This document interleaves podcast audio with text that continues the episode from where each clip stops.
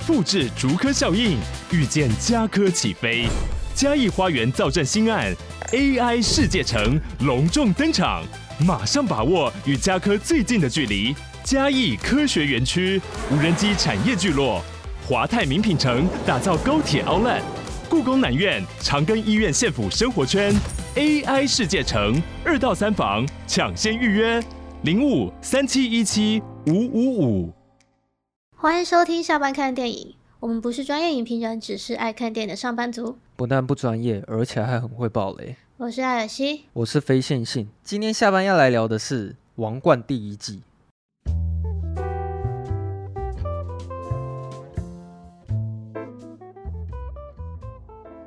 可能是因为我实在是太喜欢这个影集了，喜欢到我觉得我想要就是特特别拿一集，然后去聊一下这件事情。哎、欸，这很难得哎，非线性居然就是主动说要聊影集。对啊，然后其实这个影集你是可以猜一下，因为你之前有推荐过我。哈？可是你很轻描淡写，就是这个影集是你之前是有看过的，但是我不确定你有没有全部看完了。黑镜啊？不是不是。嘿，是在 Netflix 上面的。然后你有跟我讲说，你看完某一集，你觉得蛮震撼的。星期三？不是不是不是。快奇物语？不是不是不是。我我我我真的想不到。我最近是看了《王冠》了。啊哦，我我我还没看到很后面。你《王冠》看到哪里？我看一下我 Netflix 的历史记录。哇，你超前的我，我看到第六集。哦，你看到第六集是不是？对。哦，好。那、啊、你你目前对这六集的想法是什么？蛮好看的、啊。我觉得很好看啊，因为我是我我那时候为什么突然想看《王冠》，是因为那个时候是去年吧，那个伊丽莎白女王不是过世吗？哼。对，然后就就就不知道，就是就突然就是想说，哎、欸，感觉可以来看看《王冠》，因为好像大家都很推这样子。嗯。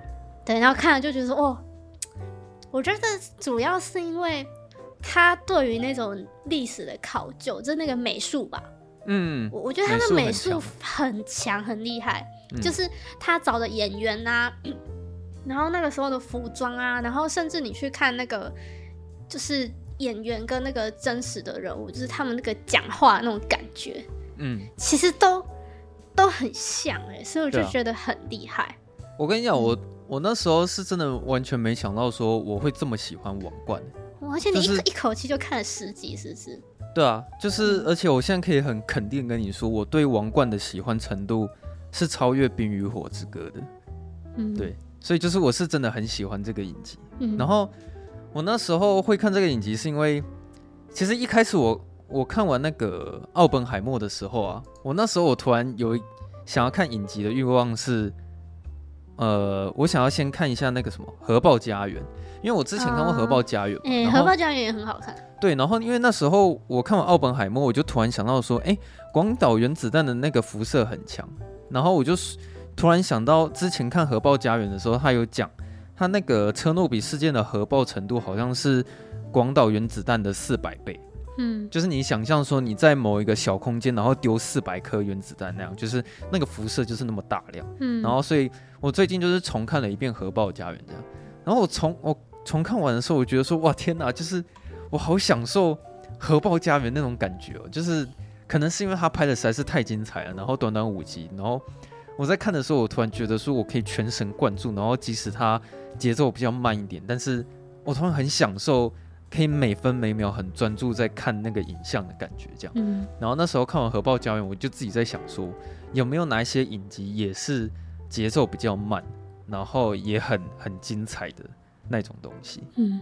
然后我就自己推荐给自己《王冠》。哦，你自己给自己推荐是不是？我那时候脑袋就突然想过了，就突然闪过了有一个影集叫《王冠》啊，因为我虽然对这个东西不熟，可是我很确定说。这个影集的节奏应该是慢的，嗯，那听大家的评价好像也不错，所以我觉得它应该有符合那种节奏很慢，然后又很精彩的影集这样子。对，结果我一看完的时候，我发现说它真的是完全符合，就是甚至是有点超超乎我的期待。那你现在看到哪了？我现在看到第二季了。哦，所以你就是有完整的看完第一季？对啊，就是我现在看到第二季第三集这样。那其实你知道我对王冠的那个了解完全是零。你知道理解是零的意思是什么吗？就是我甚至不知道伊丽莎白二世是什么。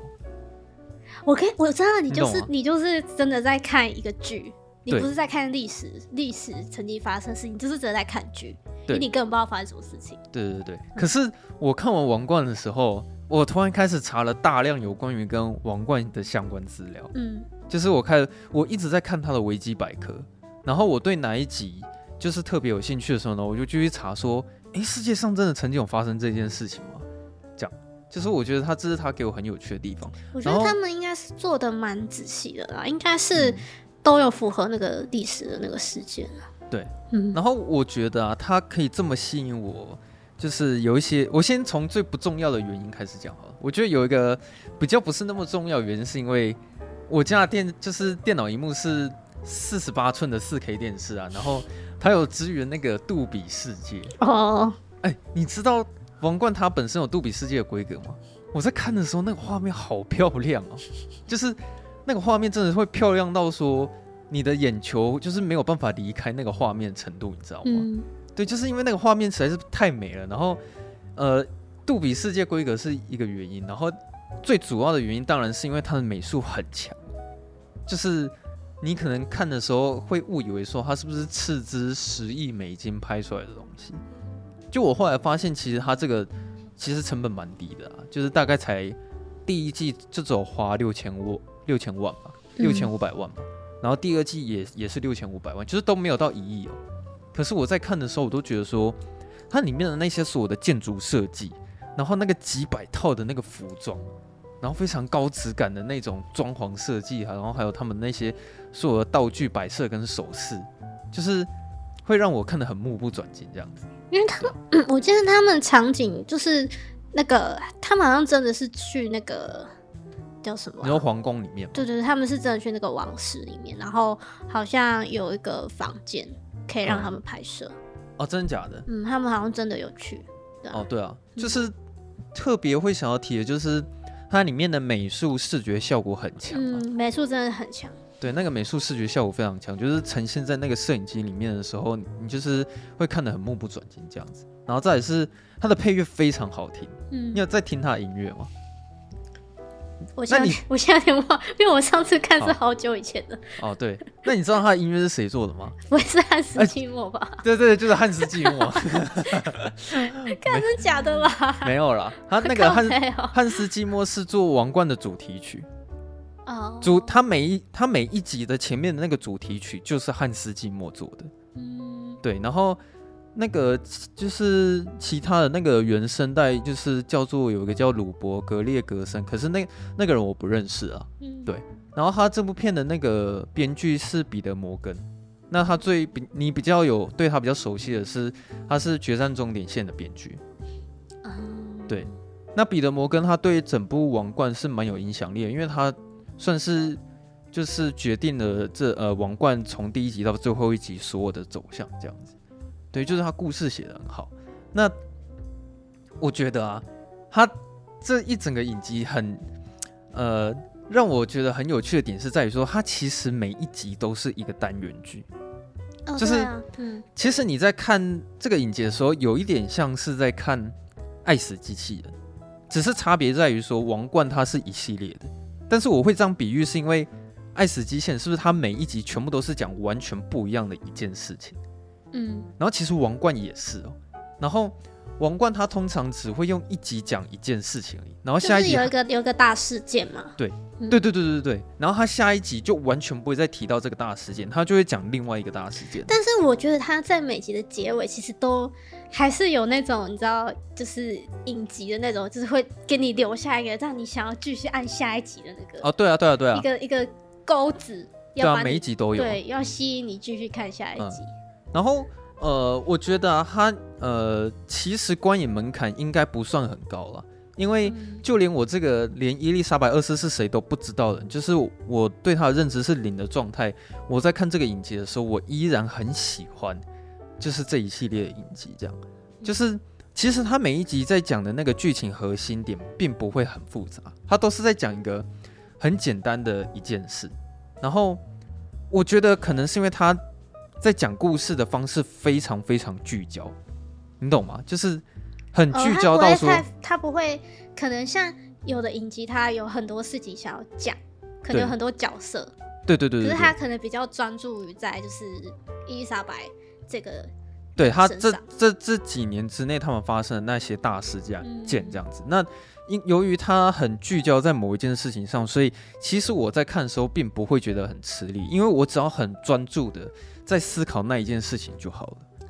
对，嗯、那我自己在看第二季，我现在只有看到第二季的前三集啊，但是他第二季的前三集，呃，好，就让我觉得说他的说故事的方向跟第一季就不太一样了，因为他第二季前三集他都是在讲伊丽莎白二世她婚姻破裂这件事情，就是。他花了三集的篇幅在讲同一件事情，这样子。嗯，对。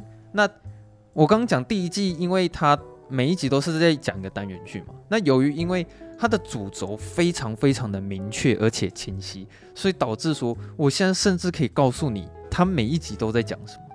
嗯，你懂吗？就即使它有十集，可是我都有办法可以跟你讲说，它每一集它它在讲什么这样。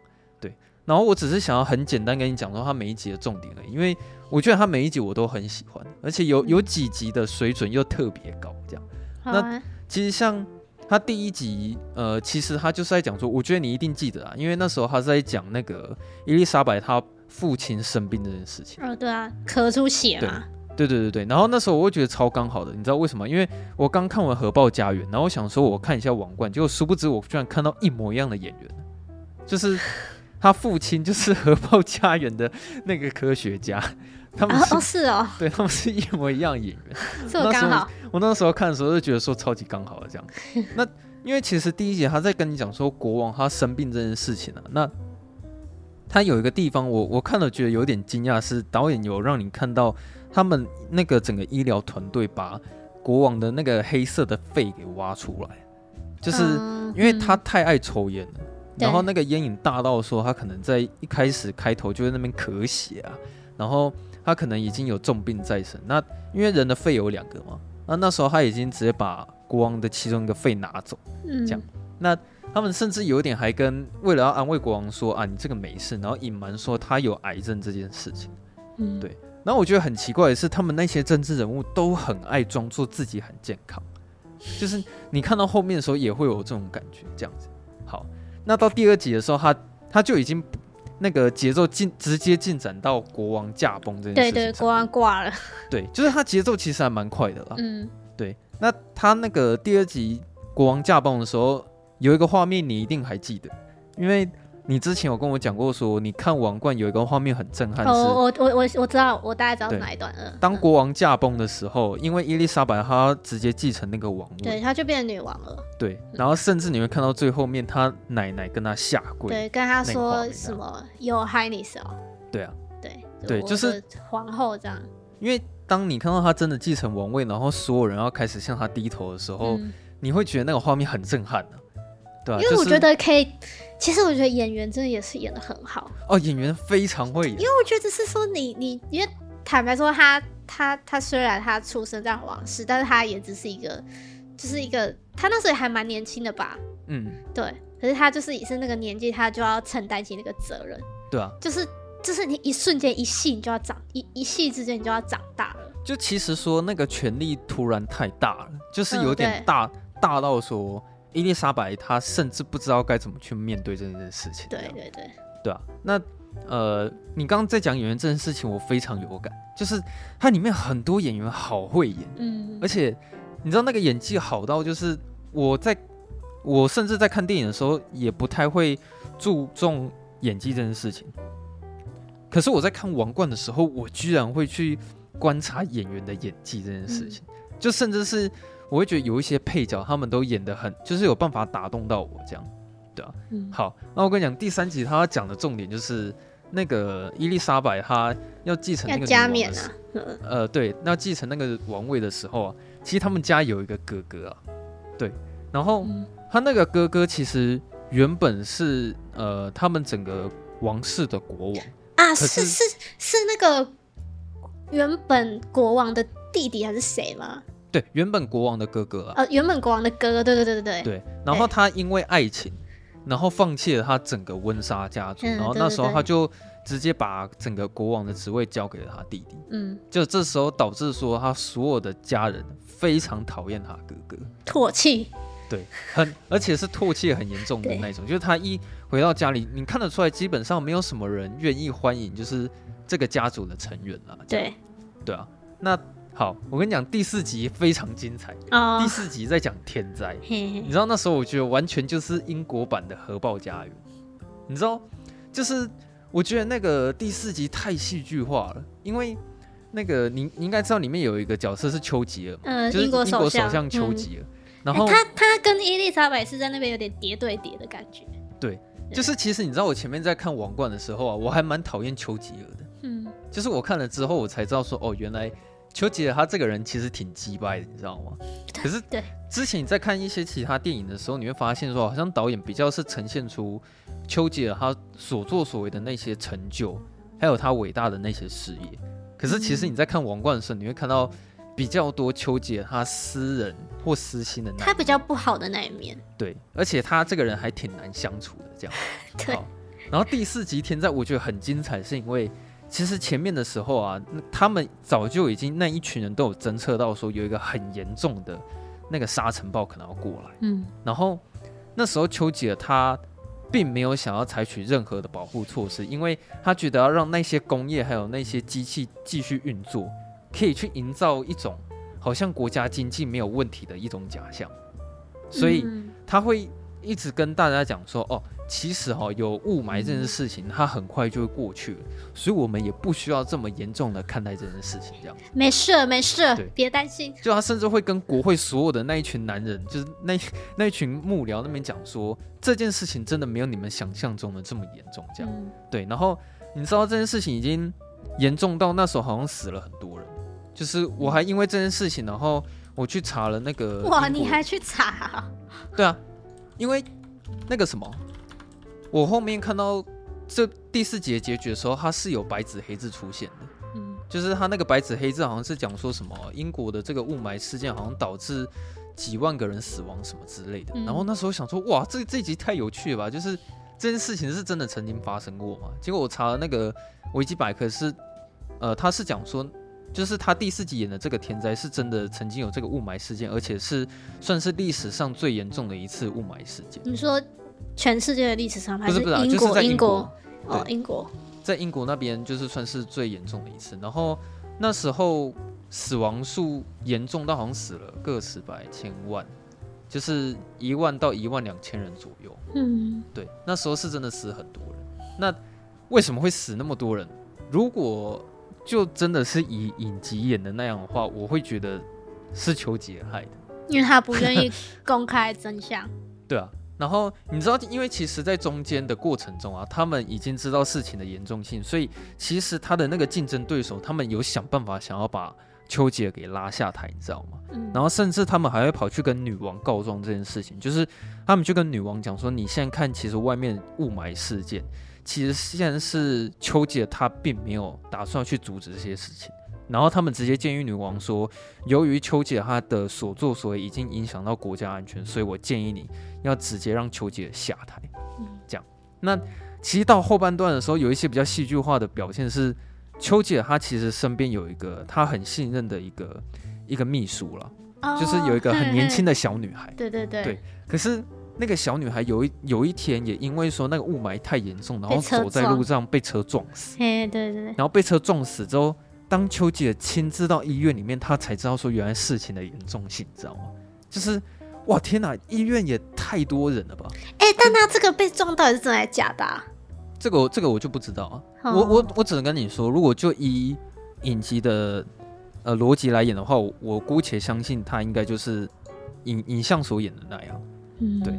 那当丘吉尔他到医院看到人那个病患已经多到甚至没有床位塞得下的时候，他那时候才意识到这件事情的严重性。嗯，对。那可是呢，这另外一边很精彩的是，女王已经准备要让他下台，就是那时候他直接约谈丘吉尔说：“你几月几号的时候，你要来直接跟我面谈。”这样。那可是丘吉尔他本人在医院里面的时候，他做了一个很聪明的事情，就是他直接召开记者会。那时候他把那个，呃，他跟他旁边的幕僚讲说：“你现在就召开记者会，嗯、然后你去跟女王讲说，我过了明天早上，我再去找他。”嗯，然后当他一召开记者会，他直接在媒体面前表现出他非常非常同情，就是这些受害者。然后他还说什么，从接下来的呃所有的政策里面，他要直接的去做出改善，然后去研究说造成雾霾事件的根本到底是什么。结果一召开记者会之后，他获得广大民众的青睐，你知道吗？然后这时候那个剪接又剪得很很厉害哦，就是最后面结局是女王要面谈那个丘吉尔嘛。然后那个镜头又开始带到外面的那个雾霾，慢慢的被风吹走，然后那个阳光慢慢从那个窗户里面射进来，然后接下来那个镜头就带到说丘吉尔的那个脸部表情在偷在偷笑，你知道吗？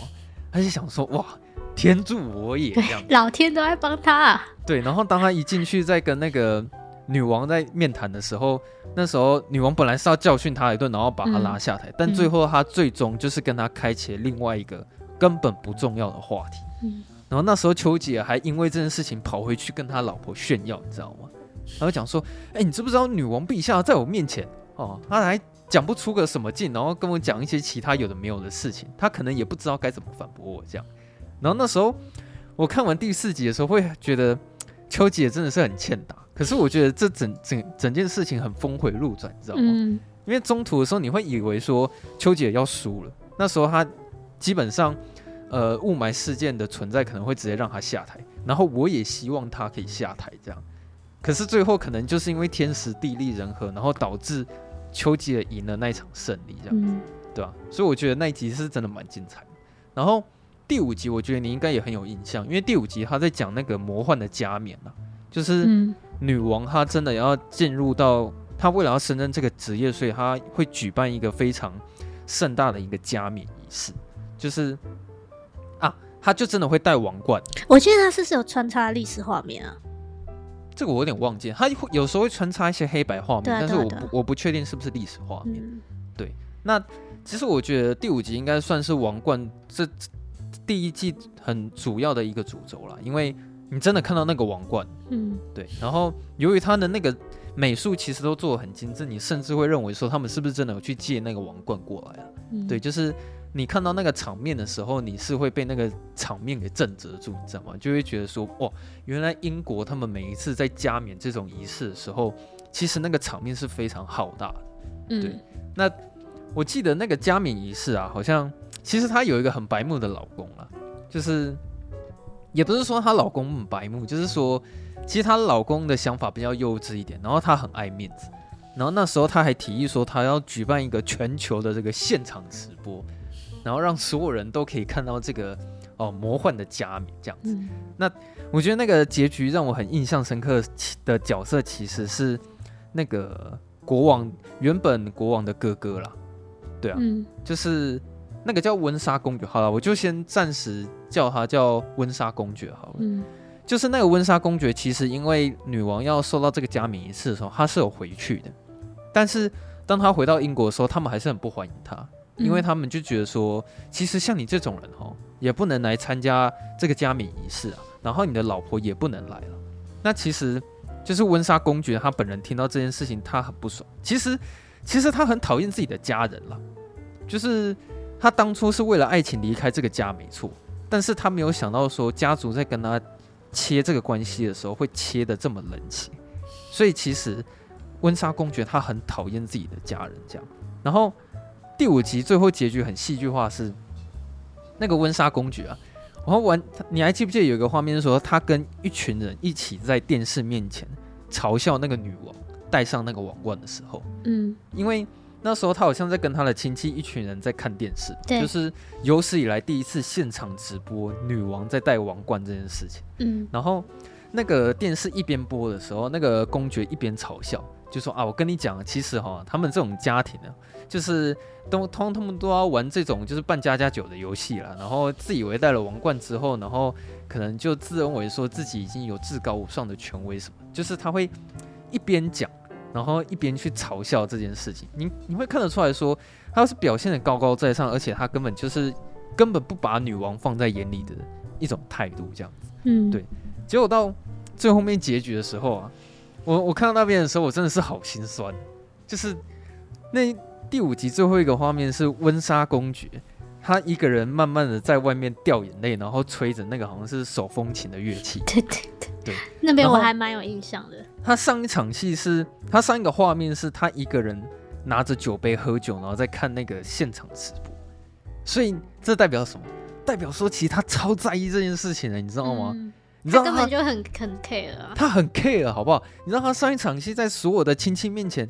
表现的好像说他不把女王放在眼里，他不在乎这些事情。嗯、没有，其实他心里超在意的。他很想被邀请啊。对啊，那他甚至会一个人忧郁到一个人在那边喝酒，然后看那个现场直播，嗯、然后他心情激动到跑到外面，然后掉眼泪，然后再吹那个手风琴，知道吗？其实他很希望可以参加那个典礼，他很希望说他可以回到那个家里面，他希望是那个家族的一份子，因为他以前是一个国王。所以我看到那个 最后结尾的时候，我突然觉得。这件事情很讽刺，然后又觉得说哇，好心酸哦。我光看，虽然那时候我是有笑了，可是其实我觉得说，就是看到那个画面的时候，会觉得说这这个情感张力实在是太强，因为它前前后的那个反差感很很强，这样子，对啊。然后因为你说你看到第六集嘛，对不对？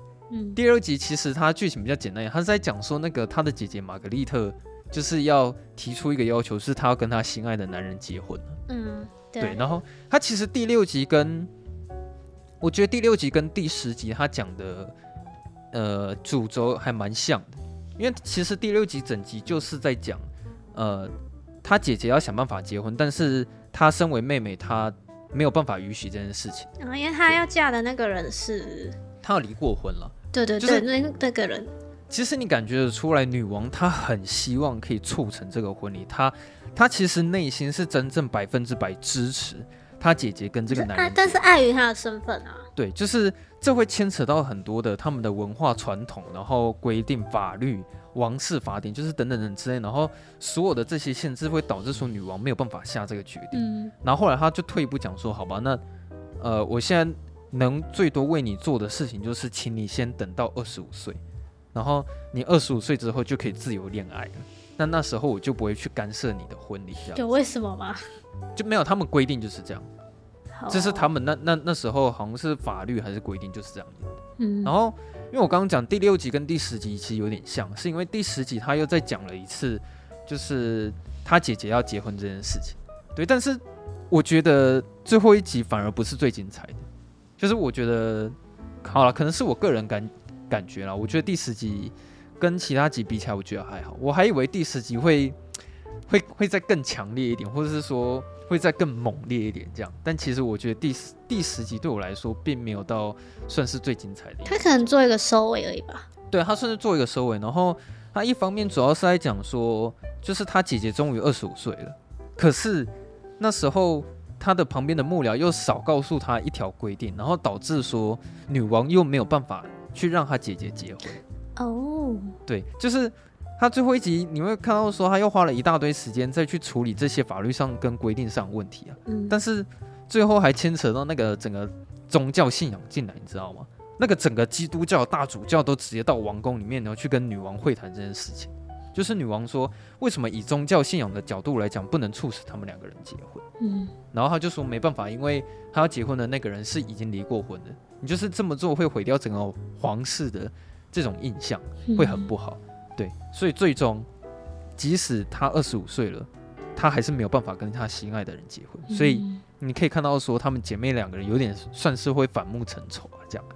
然后另外一方面是伊丽莎白她的那个婚姻开始有一些破裂，就是她跟菲利普亲王处的已经开始走上危机的一条路了。嗯、对，但是她最后又必须是以一个女王的身份要去执行这件事情。就是我觉得他最后一集他是在讲说。他有很多身份的、啊，他是他是他是别人的女儿，然后也是某个人的老婆，他也是某个人的姐姐，可是他又是整个国家的女王。嗯，那他有时候他到底该在什么时候扮演什么样的角色？这其实会让他很难做人。嗯，对。好，然后我简单我我简单讲一下剩下的三集吧，就第七集知识就是力量，我觉得这集也超有趣的，这集也很精彩。就是他这一集刚好在讲奥本海默那时候的事情，就是刚好跌到了，是不是？对，他刚好第七集是在讲说那时候爱因斯坦好像有在阻止氢弹的事情要发生，嗯、所以我那时候看到第七集，我有点想笑。对，刚好是在爱因斯坦就是在阻止这件事情发生的时候。然后为什么他第七集叫知识就是力量？是他这一集是在讲说。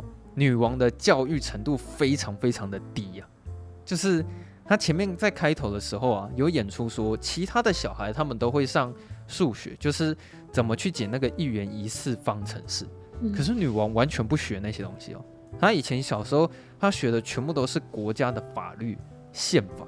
哦，他学怎么治理国家，这跟政治有关，但是却没有学一些基本的一些像什么什么数学的方程式这样子。然后可能是因为她是女生吧，她就其他那方面学的也很少，然后甚至她大部分时间都是在学礼仪，就比如说手势怎么摆啊，哦、然后跟谁讲话要用什么样的敬语啊，王室的规矩，对，她都是在学这些。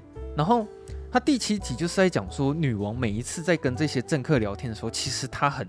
他很痛苦，就是每次这些男生每次在听丘吉尔讲话的时候，有时候是真的听不太懂这群男人到底在讲什么，你知道吗？有时候他们在讲这些政治、讲历史、讲科科学、讲科技，但是说实在，我真的听不太懂他们在讲什么。但是他是身为女王，他又不能直接表现出说他听不懂他们在讲什么，他要装的好像说哦，那你应该要给我什么样的意见？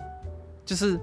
他常常在那一群男人面前装的好像说他必须要懂这些事情，嗯，然后他因为这件事情，你知道跟他妈妈大吵一架，就是他曾经他直接去问他妈妈说，为什么我在小时候你没有让我接受这些正统的教育？对，然后你知道女王为了要克服这个困难，她还甚至去找了一个一对一的那个教授来当她的教练，然后就跟那个教授讲说，你能不能给我一些基本教育？然后。那时候教授说：“那你可不可以最起码让我知道说，呃，女王陛下你的教育程度大概在哪里？我比较好帮你拿捏一些课纲。”然后那时候女王都不讲话。其实你看到那边的时候，你会觉得有点可悲啊。就是教授问说：“诶，请问你高中有毕业吗？”然后女王不讲话。然后这时候那个教授问了一个问题说：“诶，那你曾经有拿到什么什么学位吗？”然后女王又不讲话。就是那场戏是表现出说。女王的那个教育程度非常低，就虽然虽然她是女王，可是她这方面的这个很知识很不足，这样。而且她非常自卑，因为她懂得真的太少，她甚至连简单的一元一次方程式她也她也不会啊。对，就是她她的知识是少到那个程度，然后她就就是花了很多时间在补充她的历史、她的地理，然后还有她的政治那些专有名词，就是她花了一些时间在这个上面。好，然后第七集的结局。有多精彩呢？就是因为那时候丘吉尔首相他做错一件事情，就是他那时候丘吉尔他其实身身体已经生病了，嗯，那他还故意隐瞒这些事实，然后不让女王知道，然后呃，其实事实上最后女王有因为一些事情啊，然后突然知道说丘吉尔首相隐瞒他这件事情，嗯，然后他才想到说，哦，干，原来上个礼拜我的英国首相完全没有在工作的。因为他的身体健康出问题，然后还不让女王知道。然后他他们那边有一条规定，就是说，你身为英国的首相或是王位，你必须要有健康的身体，而且清明智清晰的理智，你才有资格去呃做首相这个职位。这样，所以其实你没有你的健康出问题，这是非常严重，而且一定要让女王知道。然后那时候女王有一个困难是说，他不敢去教训丘吉尔。就是那时候，他在教授面前侃侃而谈啊。他在问教授说：“我其实有点不知道该怎么办，因为这些男人他们都懂得比我多，那我又怎么有资格可以把他们当做小孩一样去教训他们？”然后那个教授就讲说：“你身为女王，你必须要做对的事情。那你一定要去教训他们的原因，是因为你是对的。”然后女王好像听了教授讲完这些话之后，她有被受一些影响，所以。第七集的结局就是，你看到女王整个人硬起来，然后直接教训了丘吉尔一顿。嗯、其实那那个结局还蛮有趣的，哦，因为他也一样是把他叫到自己的办公室过来面谈。然后他在教训丘吉尔之前，他先教训了某一个幕僚，然后他在教训那那个幕僚的时候，那个幕僚从头到尾都都没有讲话，他讲不出任何话。然后当他在教训丘吉尔的时候啊，丘吉尔从头到尾也都讲不出话来，就是他们完全不敢反驳女王陛下，就突然觉得说好像完全不敢有任何的呃意思，或者是他们也不敢在他面前表现出自己强势的一面。所以那时候你看到第七集的结尾，女王突然在教训大男人的时候，那个画面其实蛮有趣的。嗯，对啊。好，然后我快要讲完了。然后第八集他那个骄傲跟喜悦，其实他是在讲说妹妹跟姐姐之间，就是爸爸对他们的印象是什么了。就是其实那个姐姐对爸爸来说是一种骄傲，然后妹妹妹妹对爸爸来说是一种喜悦。然后其实那时候因为。伊丽莎白她不在国家的时候，她会把她身上一些事情交给她姐姐玛格丽特去处理。所以第八集的时候，你会看到一场戏是玛格丽特她暂时当了女王。好，然后玛格丽特当女王的时候呢，她就在那边乱搞。你会发现说，因为他们两个人个性完全是不一样的，而且你可以从第八集看得出来说，其实玛格丽特她超级羡慕妹妹当女王这件事情，因为有一次。她就代替她妹妹在所有人面前发言，就是讲出一些鼓舞人心的一些话，就是在一群男人面前演讲。结果他发现一演讲完的时候，大家都觉得他很幽默，然后每个人都就是听完之后会对他的演讲鼓掌这样子。然后当他享受那种在聚光灯之下的那种青睐之后，玛格丽特她突然很享受那种当女王的感觉。对，可是第八节结局，他其实是在跟你讲说。姐姐跟妹妹她们都在互相羡慕彼此的条件，就是姐姐她很羡慕妹妹的王位，可是妹妹又很羡慕姐姐的自由，就是他们总是在追求自己没有的东西，这样子。对，第八集他大概就是在讲这个，他他顶就是在讲这个。然后，好，我最后讲一下第九集。为什么第九集最后讲？是因为我觉得第一季最精彩、最精彩就是第九集。哦，反而是第九集就对了。对第九集那个，你知道精彩到最后面那个结结局，我重播了好几遍，你知道吗？那你可以等下不要直接讲出结局吗？哦，不要直接讲出结局，对对？好，我跟你讲，第第九集的那个名称叫刺客，然后他他叫刺客的原因不是因为说真的有一个刺客，是主要是因为丘吉尔他那时候已经进入到他八十岁的一个年龄，嗯，然后第九集就在讲说他们要庆祝丘吉尔的八十岁大寿，那。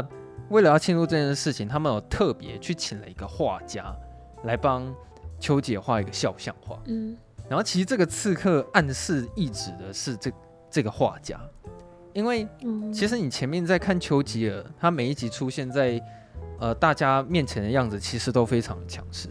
可是呢，当这个画家在帮丘吉尔画画这整个过程呢、啊，就是他突然慢慢深入了丘吉尔的内心。就是你知道，他因为秋姐她很爱画画，她本身也是一个爱画画的人，只是说她的画画程度没有强到说可以去当一个画家，所以其实他们两个人很有画。所以说他画图画到秋姐的心里面去了？没有没有没有，不是这样子啊，不是，他们是在是在聊天的过程，互相相处的过程中，那个画家直接让丘吉尔露出他最脆弱的那一面。哦，对，就是那时候丘吉尔他就。一开始的时候还对这个画家不怀好意，就觉得说：“哎，你这个画家行不行啊？然后你在画我的时候，你要画得好看，然后你不要画得太真实，就是你不要把我画得很衰老啊，然后很虚弱、很操劳这样子。你要把我画得很有威严，这样。就是他前面屁话一大堆啊。然后那个画家，他其实是一个非常冷静的一个人，就是每次丘吉尔在跟他大声讲话的时候，然后你会发现这个画家好像都没在怕，就是。他眼里就只有想要把画给画好这件事情，对。然后他在画丘吉尔的肖像画的时候，不是一天就画完，就是他们是有分好几天在画这个肖像。然后他们在这几天的相处过程中啊，就是他们突然开始聊到彼此的心事，就是他们会聊心事的原因，是因为说丘吉尔有一天为了要调查画家的时候，他去看一下他的作品集，然后很。很有趣的是，画家他在这个过程中，他也去看了丘吉尔的作品集，于是这两个人就透过了对方曾经画的那些作品，然后去猜测这个人是个什么样的人。嗯，然后那个画家他发现说，哦，丘吉尔他最重要的一幅画就是那个池塘，因为他感觉得出来，丘吉尔他这个人其实非常的黑暗，而且他所有的心事好像都藏在那个池塘底下。嗯，结果当他一讲出来这这句话的时候，他突然戳中了丘吉尔，你知道吗？那时候丘吉尔就讲说，嗯，你怎么知道？然后后来那个画家就说，其实你的话就是完全已经透露了这些所有的讯息在里面。嗯，然后丘吉尔就开始跟他侃侃而谈，说其实他曾经是有一个女儿，然后他那个女儿其实已经死掉了，然后他这个阴影对他来说非常的深，就是他。开始在讲他过世的这个女儿的时候，你知道秋吉尔他开始泛泪，然后哭泣，你知道吗？然后我看到那边的时候，我才发现，哇，这个真的是我在看第一季唯一一次看到秋吉尔他露出他脆弱的那一面，而且是非常脆弱的程度。对，就是他一边哭，然后一边对那个画家讲述说他曾经发生过去，然后让他觉得很难过这样子。对，那我我只是在猜说那个刺客的意思是不是说意应该是在暗示说。是这个画家，然后他突然戳中了丘吉尔他最内心的那一面，这样子。嗯，对。那到最后面结局的时候，我还是有点想，我还是有点想讲啊。你你你你是真的会去看吗？还是我我会想看啊。哦，你是会会会很严重影响到我的观影体验吗？哦，会啊会啊会啊。那你卖个关子，是不是有有人也想要看啊？就是第九集最后面，好，就是呃。丘吉尔看到那幅画的反应，非常让让我觉得很戏剧化，就是我没有想到说他看到那幅画的反应会是那样，然后他让让你没有料想到，对对，就是你知道他因为看完那幅画的时候，他的情绪是非常激动的。那他是好的激动还是坏的激动，我就先不讲。那他其实是在一个非常就是盛大的一个典礼上面看到那幅画，因为那是他八十岁大寿嘛。所以他一边演讲的时候，他就一边讲说：“我非常感谢有一个画家送了我一幅画，然后在所有人面前掀开了那个画布。然后当他一看到那个画的时候，他当下那个反应，我觉得很很戏剧性。然后接下来秋姐还对那个画家就是有做有讲一些话，然后做一些事情。对，然后最后面结局的时候，你知道那个导演很厉害，他就是他那个剪接就是一直在叠那个情绪，你知道吗？他就是一边女王在发表对于。首相丘吉尔的致辞的时候，一边又交叉剪接，就是有关于那幅画最后的发展是什么这样子。然后在那个交叉剪接的过程，他又下那个非常史诗性的那个音乐，那个，然后那个配乐又又很像汉斯季默，你知道吗？就是你就看到说，哇，那个已经演到最后面，然后剧情发已经演化到那个程度了，然后他又开始在交叉剪接，然后再配上那个音乐，然后你在看完那个结局的时候，你觉得说，哇，这实在是太震撼。然后最后面。他第九集的结尾是有上白纸黑字的，就是他那个白纸黑字就是有讲说，哦，丘吉尔的这幅画其实是怎么样怎么样怎么样。嗯，然后我想说，哦，原来曾经是真的有发生这一件事情，这样。好酷哦。对。然后那时候第九集看完的时候，我觉得说，因为他最后面那个简介跟配乐都搭配的太好，所以我后来又有再重播再看几遍这样子。对啊，就是我觉得大概是这样子啊。那第二季我觉得。我现在目前看到第二季前三集嘛，但是我都觉得目前前三集的好看是好看，但是水准都还没有像第一季来的让我那么激动。可能还在酝酿吧。对，因为其实我是有听一些网友说，其实它越后面越好看。嗯，对，但是因为他前面前三集全他都是在讲一件事情，他就在讲说，呃，他们婚姻之间有很严重的的负面关系。讲，可是第一季我刚刚有讲嘛，就是我觉得这这也是他的优点，因为他每一集的核心都非常的清楚，而且核心都很简单明了，就是非常聚焦一件事情上面，就有点像是在看《爱死机器人》这种单元剧，就是他把丘吉尔首相跟伊丽莎白二世统治的这段时间的大事件，就全部几乎就是化成一集的时间然后去讲完这样子，对啊，然后你甚至看完的时候就会去查以前是不是真的有发生这件事情。哎、欸，真的会这样。这反而是这部剧，我觉得它蛮蛮好玩的一个地方。我觉得借借由影集去了解一些真实的历史，其实还蛮有趣的。对，可是我也觉得说，嗯、呃，我也觉得说还好，我是现在这时候看王冠，因为我觉得以前如果以前的我看，我应该只会觉得说它节奏太闷。可是我现在其实我超享受这种非常不温不火，然后节奏刚刚好的，这就是这种节奏了，就可以细细品尝这样。对，就是我现在突然爱上这种感觉，我喜欢看这种节奏慢慢的，可是每一场戏都很重要，然后每一场戏我都必须要非常认真的去感觉所有的潜台词在讲什么，然后去思考说他们现在的关系什么。我其实现在是很享受这种节奏慢慢的感觉，嗯、对啊。因为我觉得你可以去看看完第一季啊，它第一季尤其是第九集的时候是最精彩的。有啊，你这样说，我我觉得早先把它看完。对啊。但我刚刚听你讲，我觉得有点怪，我就查了一下，那个伊丽莎白是姐姐啦。对啊。哦，我刚刚说玛格丽特是姐姐，是不是？对对对对。啊，对啊，我刚刚讲错了。对，伊丽莎白姐姐，我想说应该是姐姐先继承吧。哦，好吧，那我现我现在全部更正一下，我刚刚全部讲的那个姐姐跟妹妹是相反。那现在大家应该懂懂意思啊，就可能对。啊，应该是没有多少人会愿意听到这边。是啦，对啊，好难得讲影集哦，吓到呢。而且那个，我猜《王冠》应该也不是那么多人看了，因为我在上面看一些评论，好像也比较少。就是因为毕竟它节奏也也比较慢一点，可能对有一些人来说比较闷了。嗯、对，应该我觉得应该会这样。可是我还蛮推荐大家可以去看《王冠》，因为它真的呃太多，它太多就是技术层面，我觉得都做的很。很接近满分了、啊，就不管是摄影的美感啊，或者是美术啊、建筑设计啊，或者是他的演技啊、他的配乐、他的剪接什么，我就我真的都觉得他每一个层面都做得很满，这样。然后后来我去查了一下资料，他也的确好像是哪一季我有点忘，他真的就是有获得金球奖最佳影集。嗯，对啊，他这部这这这个剧是有获得最佳影集的这样子。对，可是第二季我现在就是。还没有办法给出完整评价，因为我现在只有看前面三季。我是蛮期待到第四季的，因为我听大家都说第四季非常非常精彩，这样。对啊。那没关系，如果有有朝一日我们把这个五季如果都看完的话呢，有机会的话可以再来讨论一下，这样、哦啊、再来聊聊。对啊，今天大概就是这样子啊。然后是有听消息说彼得摩根会。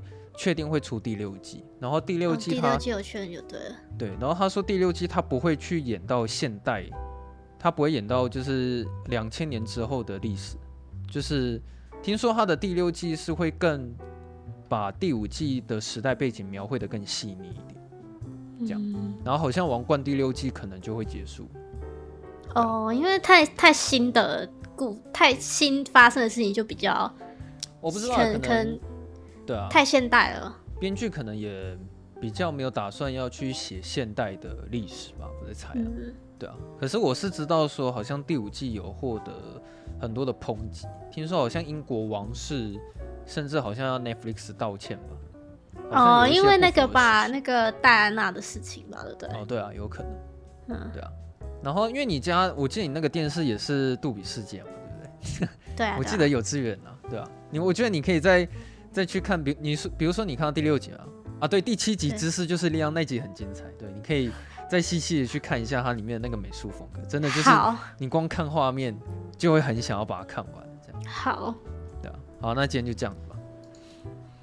好，那就是如果大家喜欢呃听我们讲影集的话，其实也可以推荐我们嘛，啊，嗯、就是因为毕竟影集很多集嘛，就就。看情况，如果真的很好看，啊、我们可能就可以像像这样，就是做一集来讨论一下。对啊，那就一样简单讲一下。对对，就简单讲。那一样就是喜欢的话，可以到 Apple Podcast 上面五星评分一下，然后留下来的留言分享出去，嗯、让大家都可以一起下班看电影。嗯，然后如果你有想要跟我们聊天的话，随时都可以私讯我们，只要有看到讯息就一定会回复。好，那我们就。下周四下班见，大家拜拜。好，拜拜。